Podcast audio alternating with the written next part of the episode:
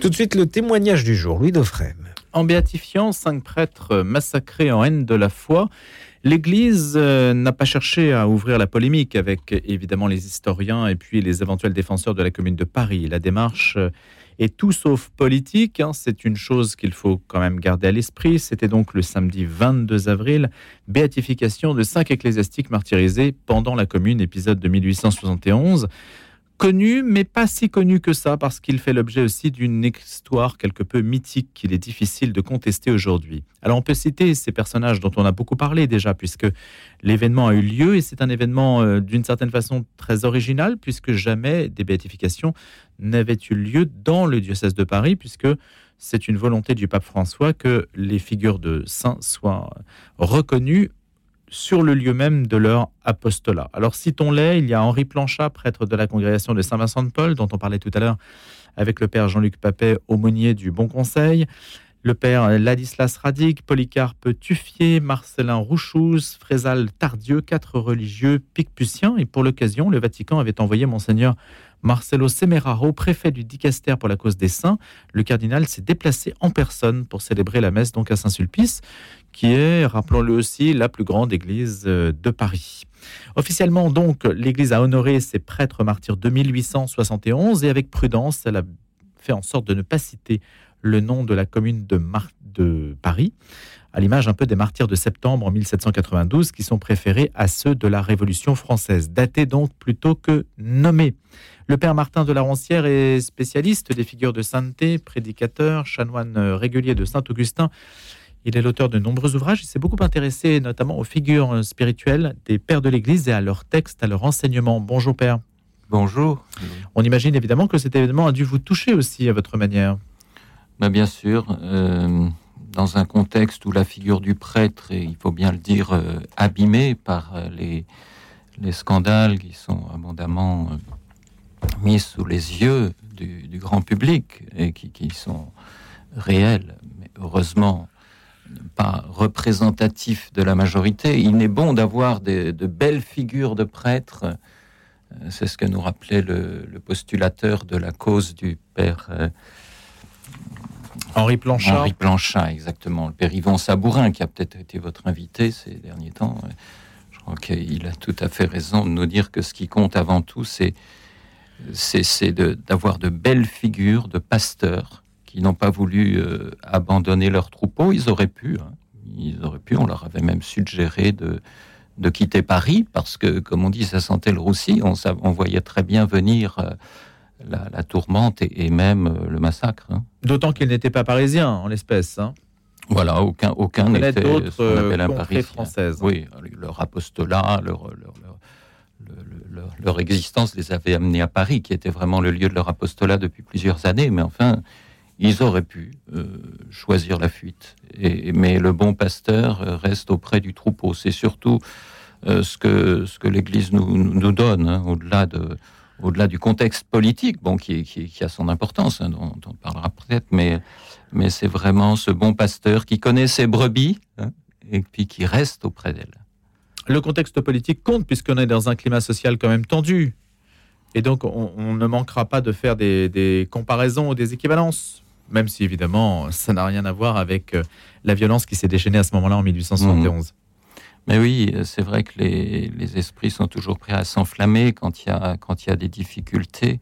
Alors là, c'était plus aussi le, contexte de la guerre franco-allemande hein, qui était qui était toute proche, qui, qui était qui s'était terminée depuis quelques années. Justement, le, les communards ne voulaient pas s'avouer battus. Hein. Ça, a été un des un des éléments. Et puis, et puis toujours ce Paris euh, prêt à s'enflammer. Hein, 1700, euh, ça faisait moins d'un siècle, la Révolution. Puis il y a eu 1830, il y a eu 1848. On voit que le 19e siècle est quand même traversé par des flambées de violence et de, de, radicalisation.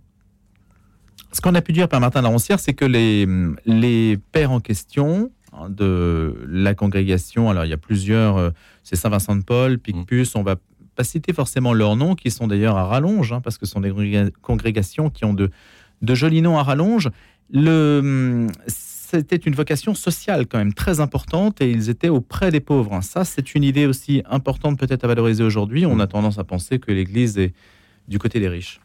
Oui, tout à fait. Je crois que c'est surtout le cas du père Henri Planchat, hein, qui est né en 1823, qui euh, qui s'est pas orienté tout de suite vers le sacerdoce parce que son père, ça aussi c'est très moderne, hein, très actuel si je puis dire. Ses parents voulaient pas qu'il que à peine euh, que dans toute sa première jeunesse, je dirais, il s'oriente vers les ordres. Son père lui dit tu feras des études. Et il a fait des études de droit. Il était dûment diplômé en droit, docteur en l'un et l'autre droit, comme on dit, euh, droit civil, droit canonique. Et, dès qu'il a eu son, son diplôme en poche, eh bien il, a répondu à l'appel qu'il ressentait. Et c'était un appel à la fois au sacerdoce et à être auprès des pauvres, hein, puisqu'il a fait partie de la conférence Saint-Vincent de Paul. Il a connu euh, Frédéric Ozanam et puis il a connu le, fondateur des religieux de Saint-Vincent de Paul, Jean-Léon Le Prévost, qui était laïque lui-même, qui sera ordonné prêtre que bien plus tard. Et c'est cet attrait pour les pauvres. Euh, Figure peu connue, mais aussi très intéressante. Hein Jean-Léon Le Prévost? Oui, absolument, absolument. Mais peu médiatisé, mmh. peu, oui. Ben, peu connu encore aujourd'hui. Sa cause de béatification est introduite, donc on peut espérer que d'ici quelques années, il sera, il fera la une, si je peux dire. Donc le père Planchat évolue vers le service des pauvres, en fait. Ah oui, oui, oui, dès le début, euh, puisque c'est à tel point que euh, il, s'est préparé à être prêtre dans, on pourrait, dans le cadre du diocèse de Paris, hein, au séminaire de séminaire Saint-Sulpice. Euh, mais il a tout de suite, c'est un cas très très rare, euh, au moment de son ordination, qui est en décembre 1850, euh, il demande tout de suite à, son évêque de, de, le laisser entrer, répondre à cet appel à être auprès des pauvres et de laisser rejoindre la congrégation des religieux de Saint-Vincent de Paul, hein, fondée quelques années plus tôt. Et il va être le tout premier prêtre de, de cet institut, donc là il va pouvoir se consacrer pleinement à un apostolat auprès des pauvres. Et là aussi, d'une manière très, je dirais, très actuelle. Enfin, dans, faut pas s'imaginer un 19e siècle où, tout va bien, entre guillemets, où, où les masses sont catéchisées, baptisées. Pas du tout. On estime que près de la moitié des enfants dans certains quartiers de Paris, ces quartiers pauvres, n'étaient pas baptisés, par exemple. Très, très peu étaient catéchisés.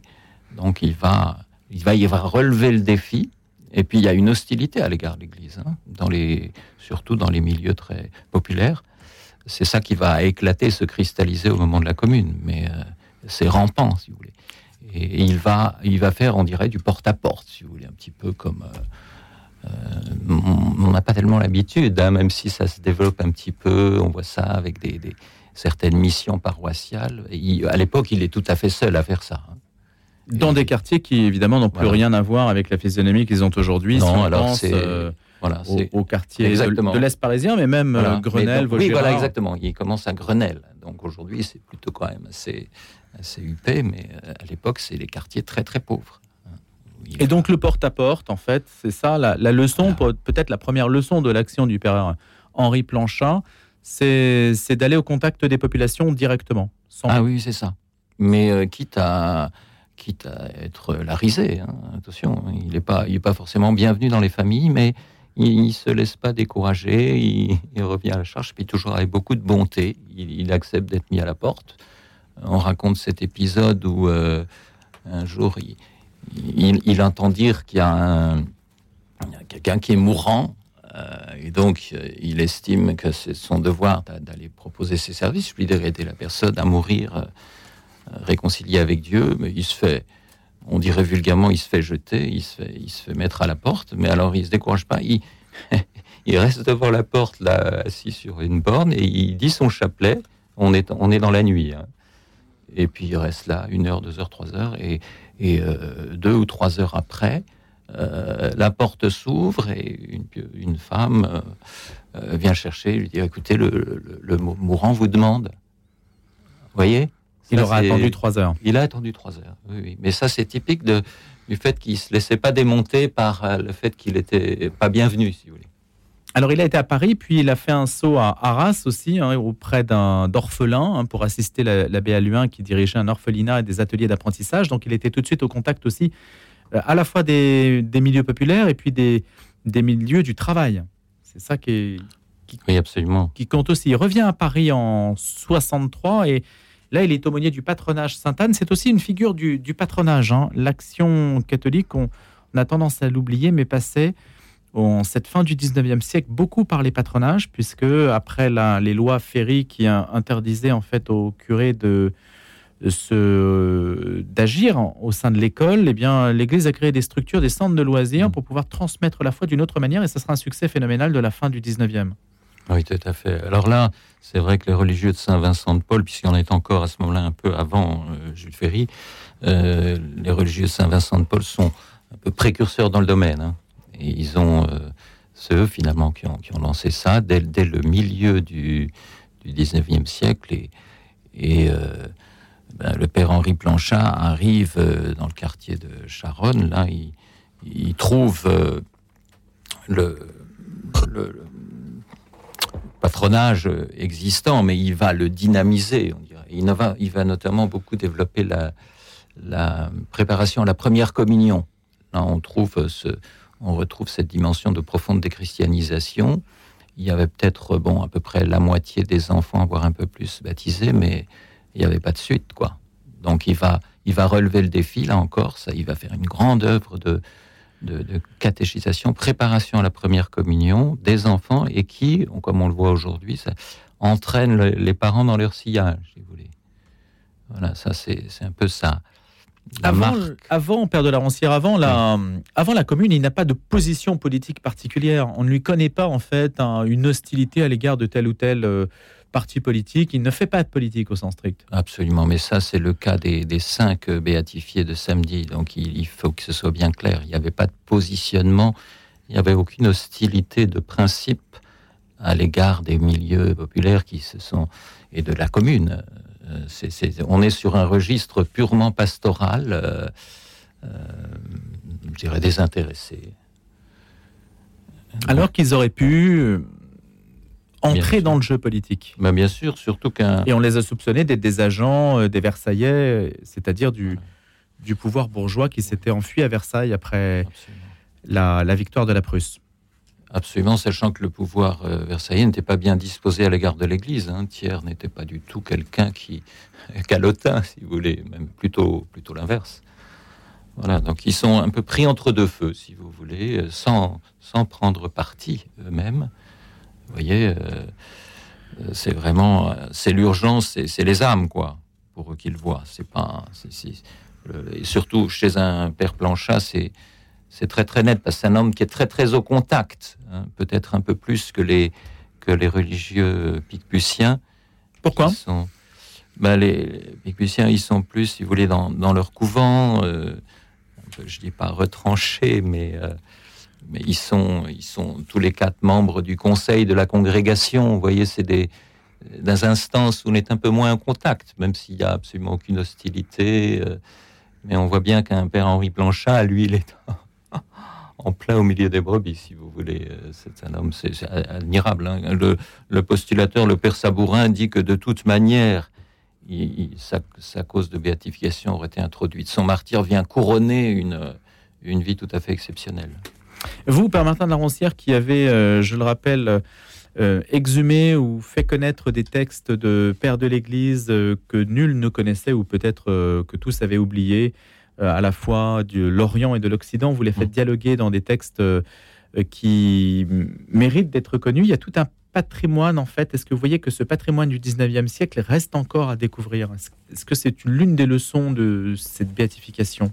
Alors, pour le 19e siècle, moi, je parlerai d'un patrimoine de sainteté. Il y a, une extraordinaire euh, fécondité apostolique. Hein. Le 19e siècle, c'est assez impressionnant, surtout dans le paysage français qui est dévasté, il faut bien se le dire. Il hein. ne euh, faut pas quand même avoir une vision euh, idyllique. au lendemain de la, la, Révolution française, donc concrètement au tout début du 19e siècle, l'Église est dévastée. La, la population s'est éloignée de de, toute vie chrétienne, bah déjà il y a très peu de prêtres, etc. Il va falloir des décennies et des décennies pour, pour tout reconstruire. je dirais que là, on va sentir une grande forêt. À partir du, du milieu du 19e siècle, on commence à, mieux respirer. Et encore, vous voyez ce que je disais sur Paris. encore en 1850, seulement la moitié d'enfants baptisés. Donc c'est pas brillantissime. Hein. Donc, et ça, après, on va, mais on est dans une montée en puissance, si je puis dire. Mais euh, en revanche, le, le 19e siècle ne me paraît pas très, très fécond au plan théologique, euh, au plan spirituel. Enfin, cette littérature spirituelle, comme on dit vulgairement, elle passe plus trop. Quoi. C'est un, un, vocabulaire qui a vieilli. C'est, euh, on voit qu'il n'y a pas eu de une réflexion nouvelle. On, recycle, si je puis dire, les, auteurs du XVIIe siècle, en moins bien souvent ce qu'on fait. Vous savez, quand on, quand on fait que répéter, on, ben, on est moins bon parce qu'on n'est plus à la source. Euh, il va falloir. C'est vrai que de ce point de vue-là, le XXe siècle, avec des gens comme Delubac, tout, toute la redécouverte, justement, vous parliez des pères de l'Église, le XXe siècle est assez, assez remarquable pour ça. On a, il y a eu un renouveau en profondeur il me semble, hein, je ne prétends pas épuiser la, question, mais je vois pas de grands noms de la théologie de la spiritualité. Alors vous avez des auteurs qui, à l'époque, font beaucoup de bien, Monseigneur Dulst, par exemple, mais je vous assure que vous le lisez aujourd'hui, vous avez un peu de mal à aller au bout du livre, quoi. Donc là, pour le coup, c'est daté et ça entre dans le cadre d'une image que l'on a du 19e. Mmh. Ah ben voilà. Alors que le 20e paraît aujourd'hui plus, plus frais, plus actuel, plus exploitable. Oui, en tout cas en ce qui concerne la, théologie, je pense. Hein. D'ailleurs, on a parlé avec un de Lubac d'une nouvelle théologie qui, à l'époque, était, était suspecte, hein, était, euh, un peu soupçonnée de ne pas être fidèle à la tradition, etc. Quand on pense 19e siècle, on pense action sociale. Voilà, et missionnaire aussi. Et missionnaire, Il y a eu l'extraordinaire élan missionnaire, hein, au-delà des frontières de la France, bien sûr, dans le monde entier. Il ne faut pas oublier qu'au 19e siècle et jusqu'au début, en gros jusqu'à la Première Guerre mondiale, qui va, qui va être un grand bouleversement, plus d'un missionnaire sur deux dans le monde est français. C'est stupéfiant. Donc ça, c'est une, une page d'histoire qui reste attachée à ces deux dimensions-là pour l'Église catholique. Mais ce que l'on peut garder du Père Planchat et donc des autres personnes béatifiées, c'est quand même donc la présence auprès des plus démunis, des plus souffrants, dans un climat social actuel où il y a un sentiment de déclassement et aussi une souffrance sociale qui s'exprime. Exactement. Et là, il faut savoir quels discours euh, peuvent euh, encore être pertinents. Non seulement le discours, mais je dirais, ces, ces hommes-là, ils n'ont pas, pas forcément laissé des cris très marquants, mais ils ont payé de leur personne, quoi un père Planchat, il était, était en, pleine patte humaine, quoi. Hein. Mais, mais pour bien pour apporter le Seigneur, mais, mais il était au milieu des gens, quoi. Donc cette exemplarité aujourd'hui, il va falloir la porter. On imagine, hein, cette béatification, elle va donner lieu à euh, une forme de bah, d'inspiration et, de, se mettre à l'école des personnes qui ont été béatifiées. Ben, je crois que le, bienheureux, c'est surtout pour ça en fait qu'ils nous sont donnés. Euh, comme on le disait en commençant, c'est c'est des modèles, alors pas à imiter euh, matériellement, d'ailleurs les conditions ont changé, mais dans l'esprit, oui. Être proche des gens, montrer de la compassion, euh, conduire à Dieu. Alors ça se pose peut-être pas exactement dans les mêmes termes. Aujourd'hui, je pense qu'il y a plus encore de, prévention contre, contre Dieu, plus d'arguments, si je puis dire, qui font qu'on évite Dieu. Euh, comment on va faire? Mais, mais l'exemple reste très actuel. Hmm. Et ne pas se décourager par une présence euh, forte dans l'espace social, à l'image donc du, père Planchat qui a pu accueillir dans un hôpital des milliers de personnes et qui était euh, le cœur battant en quelque sorte d'une action sociale euh, réelle et visible et qui aura eu, donc eu aussi beaucoup de défenseurs avant d'être massacré puisqu'il y avait une pétition faite par des gens pauvres pour le libérer et les communards n'en ont pas tenu compte. Merci beaucoup Père Henri de la Roncière d'avoir été Martin Laroncière pardon d'avoir été avec nous ce matin chanoine euh, régulier de Saint-Augustin. Je vous souhaite une excellente journée. Merci beaucoup.